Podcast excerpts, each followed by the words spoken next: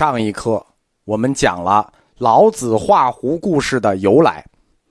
这个故事本来是一个团结的故事，但是在公元三百年，佛道两家起了纷争。中国早期的著名僧人博远博法祖与道教徒王福先后展开了四次宫廷辩论。博远是跟竺法护一个时代的名僧。仅次于竺法护，也是一位著名的易经家。他是一祖高僧，他是兄弟两个人，博法祖与博法座。博法祖撰写的《显宗论》是现存最早的由中国籍僧人写的佛教论文，他在那个时代也是很有名的。他和王福开展的四次辩论都是公开的，宫廷辩论嘛，在王府举行，主题是围绕佛与道。谁优谁劣？有地方的诸侯、氏族的公卿、子弟们参与这种辩论啊，实际博远他就不该参与。这个论题你一看就属于典型的挑事儿的论题，对吧？佛教与道教谁优谁劣？苹果和梨哪个好吃？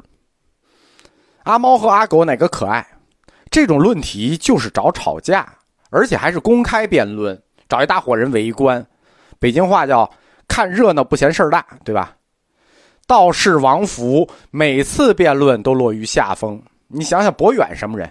中国最早的佛教论文，本土级的，那就是他写的。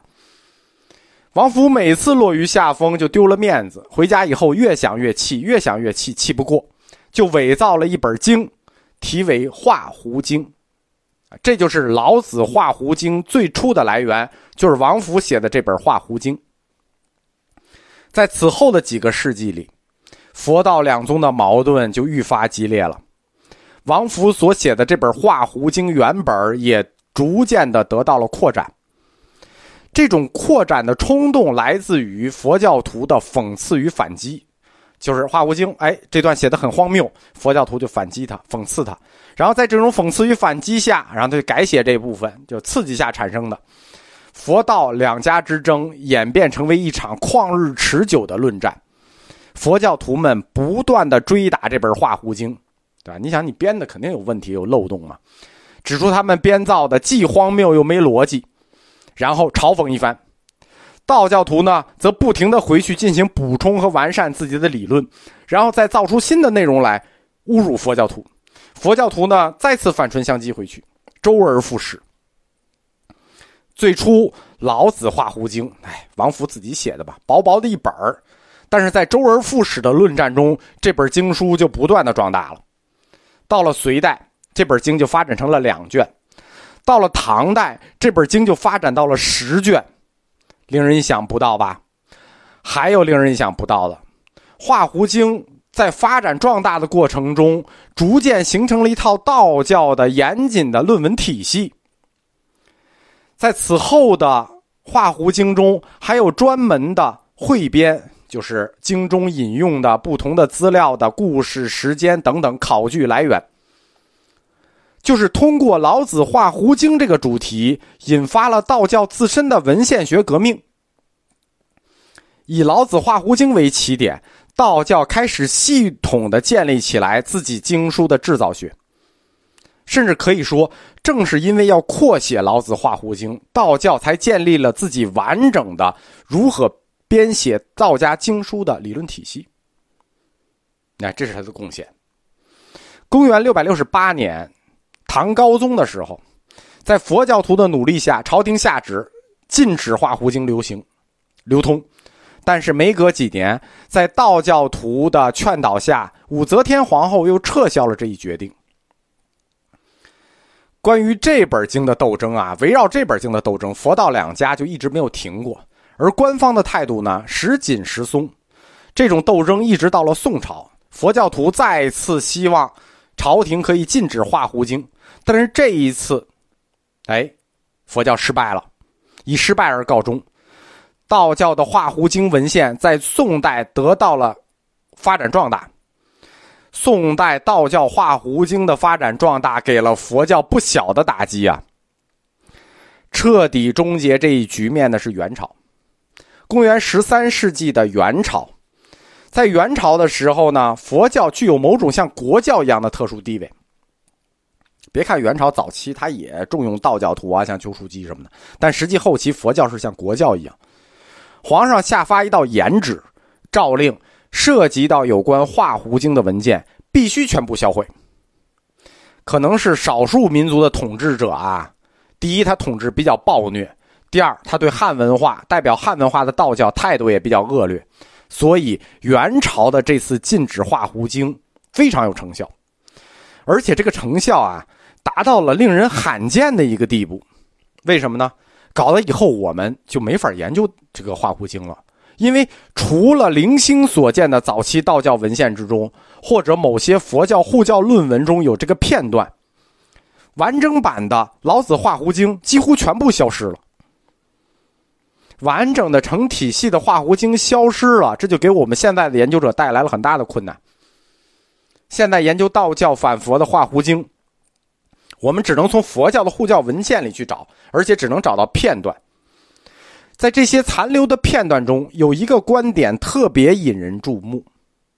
老子画胡经说，老子在西方胡人中变身为释迦牟尼，传播佛教的教义，并不是为了救助他们，不是像佛教自己说的为了度救众生，传播佛教的教义是为了侮辱他们，削弱他们。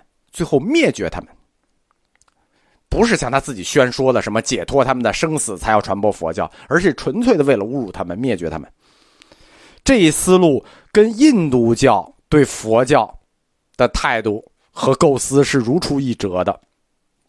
印度教也是这么说的啊，实际上他对佛教也是这种说法。在日本大正藏里收收录过一篇叫《北山录》的，《北山录》里是这么说的：胡人刚强无礼。不信虚无，不异于禽兽。老子入关，故作形象之教化。胡人粗犷，欲断其恶种故，令男不娶妻，女不嫁夫，一国伏法，自然灭绝。